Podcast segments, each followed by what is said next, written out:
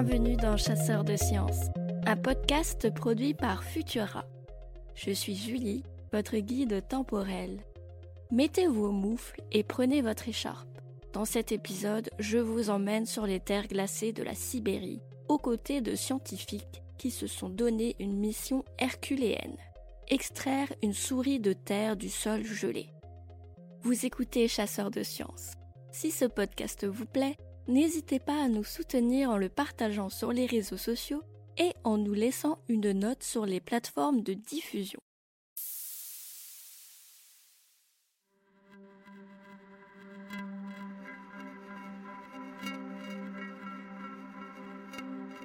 En Sibérie, il existe un animal mythique. Il vit dans les contes et légendes des Dolganes, un peuple nomade de Sibérie orientale. Les souris de terre, qui, comme leur nom l'indique, vivent sous la terre, creusent de longues galeries comme les taupes. Personne ne se doute de leur existence, mais à l'approche de leur mort, elles cherchent à regagner la surface pour respirer plus facilement. Elles creusent alors la terre de leur défense pour s'extraire de leurs tunnels souterrains. Malheureusement, le froid et le manque d'oxygène ont raison d'elles avant qu'elles n'atteignent la surface. C'est alors que les souris de terre révèlent leur existence aux hommes, prisonnières à jamais du sol gelé qui leur servait autrefois de foyer. La Sibérie, des défenses. Cette légende vous a peut-être fait penser à un autre animal qui n'a pas grand-chose à voir avec les souris ou les taupes. Et pour cause, l'animal mythique des Dolganes n'est autre que le mammouth. Leur territoire est en effet situé sur le plus grand cimetière de mammouths connu des scientifiques. 1997. C'est le printemps en Sibérie, mais dans ce monde de glace et de neige, pas d'arbres en fleurs ni d'oiseaux qui chantent. Le sol reste perpétuellement figé dans le gel. Un convoi sorti tout droit d'un rêve apparaît au loin. Une dizaine de petites maisons, posées sur des traîneaux, avancent en file indienne. Chacune est tirée par un attelage d'une dizaine de rennes. C'est une famille d'Olgan, en quête d'un pâturage plus accueillant pour leurs troupeaux. Ils transportent leurs petites cahutes, appelées balocs, avec eux à chaque voyage. La vie est rude dans cette région, mais les Dolganes survivent grâce à leur troupeau de rennes et à la confection d'objets taillés dans de la défense de mammouths. Ces nomades en croisent régulièrement durant leur transhumance. D'ailleurs, le jeune chef de cette famille, Kostia Zarkov, repère quelque chose au loin qui se détache de la blancheur. Il demande au convoi de s'arrêter. Devant eux, deux défenses recourbées de près d'un mètre s'échappent du sol, comme si on les avait plantées là, au milieu de nulle part il reste encore quelques poils brun roux à leur base. La trouvaille n'a rien d'extraordinaire et devrait rapporter un peu d'argent à la famille, mais Kostia Zarkov en décide autrement. Il prévient le responsable de la réserve de Taïmir de la présence du mammouth. Selon lui, il est encore entier sous la terre.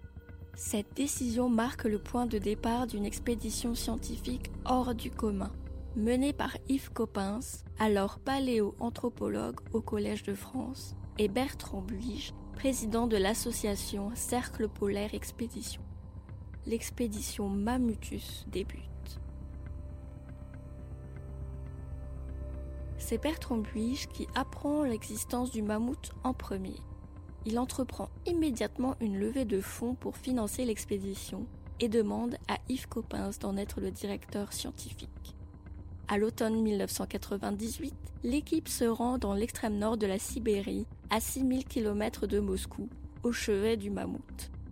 Des sondages radio permettent de déterminer la position de l'animal dans son cercueil de boue et de terre. Visiblement, il est mort debout. Yves Coppens propose alors une idée surprenante. Plutôt que de sortir le mammouth lui-même, il suggère de découper un bloc de terre tout autour pour le conserver dans le sol qui le tient prisonnier. En effet, ce mammouth, baptisé Yarkov en hommage au Dolgan qu'il a découvert, n'est pas le premier mammouth découvert par les scientifiques. Les ossemores de ces pachydermes préhistoriques sont connus depuis le XVIIIe siècle. Mais les extraire du permafrost, avec des méthodes parfois brutales et les alternances de gel et de dégel, endommagent énormément les restes. Plutôt que d'envoyer des morceaux de ces animaux, séchés ou décomposés, aux laboratoires étrangers, nous avons eu l'idée de le conserver sur place, en bon état, et de faire venir les chercheurs jusqu'à Katanga, précise Yves Coppens plus tard dans une interview. On balise la zone pour savoir où découper sans risquer d'abîmer le mammouth. Un an plus tard, en 1999, les scientifiques de l'expédition, venus des quatre coins du monde, installent leur camp de base dans la toundra sibérienne. Ils le savent, la mission s'annonce dantesque, et la météo joue contre eux. Une tempête se lève et rien n'arrête le vent qui hurle sans discontinuer. La température devient glaciale, à la limite de la résistance du corps humain, moins 40 degrés Celsius.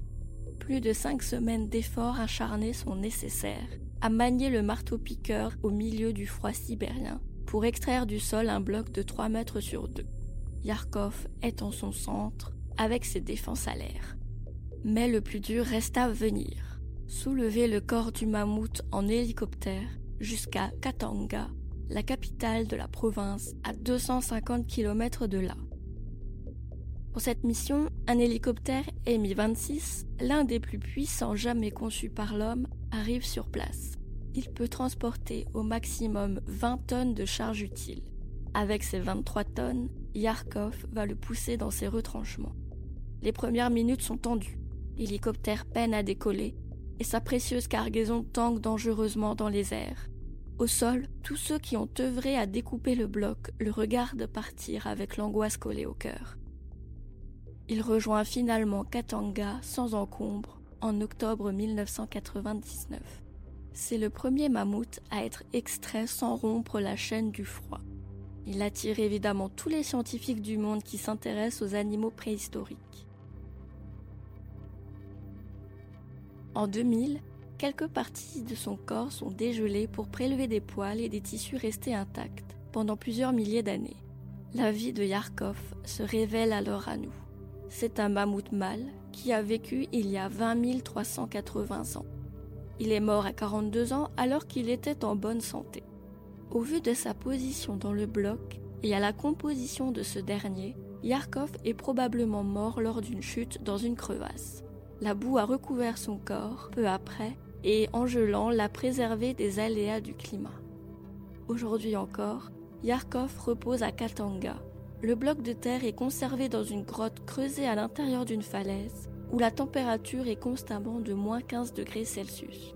Il demeure là, prêt à livrer ses plus intimes secrets aux scientifiques. Ces grands pachydermes préhistoriques nourrissent les ambitions les plus folles des scientifiques. Avec le projet Woolly Mammoth Revival, une équipe d'Harvard souhaite ressusciter le mammouth, non pas par clonage, mais avec la technique CRISPR-Cas. Le principe est de couper de l'ADN de mammouth et de le coller dans celui d'un éléphant d'Asie. Le projet aurait dû aboutir en 2019, mais depuis, aucun mammouth n'a été aperçu sur le campus de l'université américaine.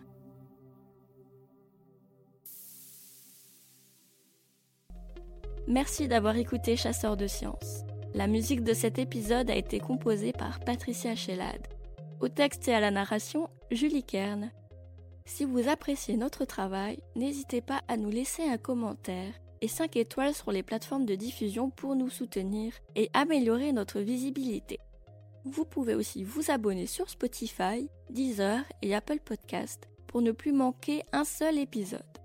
Quant à moi, je vous retrouverai bientôt pour une future expédition temporelle dans Chasseurs de sciences. À bientôt!